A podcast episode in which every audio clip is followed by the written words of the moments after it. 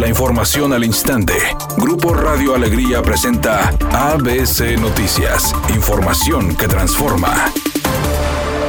A partir de hoy arrancó la jornada de vacunación para rezagados de primera dosis de vacuna de COVID-19. Se les estará aplicando el biológico de AstraZeneca. Las personas podrán acudir a cualquiera de los módulos que estarán disponibles en siete municipios. La jornada de vacunación será del 19 al 22 de noviembre en Apodaca, Juárez, Santa Catarina, San Nicolás, Escobedo y Monterrey.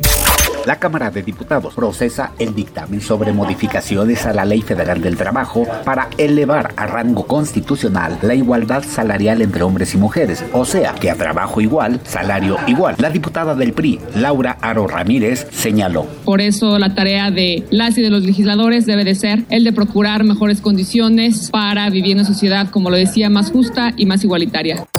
Editorial ABC con Eduardo Garza. Samuel García agarró el pizarrón y explicó el presupuesto para el próximo año y lo desglosa en lo que llama base cero, plan de ahorro, una reforma fiscal que no afecta al ciudadano y un ahorro por 4.208 millones de pesos en recorte de lujos y corrupción. Entre los proyectos insignia que mencionó el gobernador destacan más de 11 planes para movilidad como las líneas 4 y 5 del metro, la carretera La Gloria a Colombia, la carretera interserrana y Transmetros. Además, un mayor equipamiento a la Fuerza Civil, una agencia de calidad del aire y un cime PRODE que recicle y que genere ingresos, así como mayor inversión a turismo y pueblos mágicos. Así, con peras y manzanas, sí le entiendo el presupuesto. ¿A poco no? Al menos esa es mi opinión y nada más. La Federación Internacional de Automovilismo rechazó la petición de revisión que hizo el equipo Mercedes sobre el incidente ocurrido en la Vuelta 48 del Gran Premio de Brasil. Mediante un comunicado, la FIA dio a conocer su decisión sobre la petición que hizo el equipo del campeón de la Fórmula 1, Lewis Hamilton. Los comisarios niegan la petición del competidor de una revisión en virtud del artículo 14. Comentan en el comunicado. En el Gran Premio de Brasil, Verstappen defendió su posición al salir de la Vuelta 4 del circuito de Interlagos, que estaba en su giro 48, lo que provocó que Hamilton saliera de la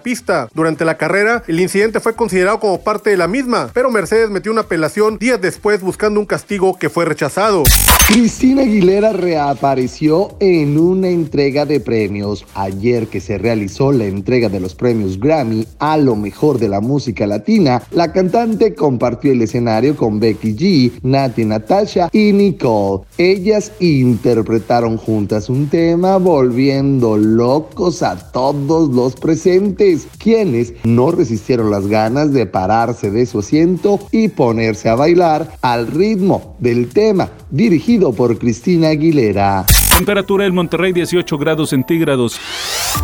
ABC Noticias, información que transforma.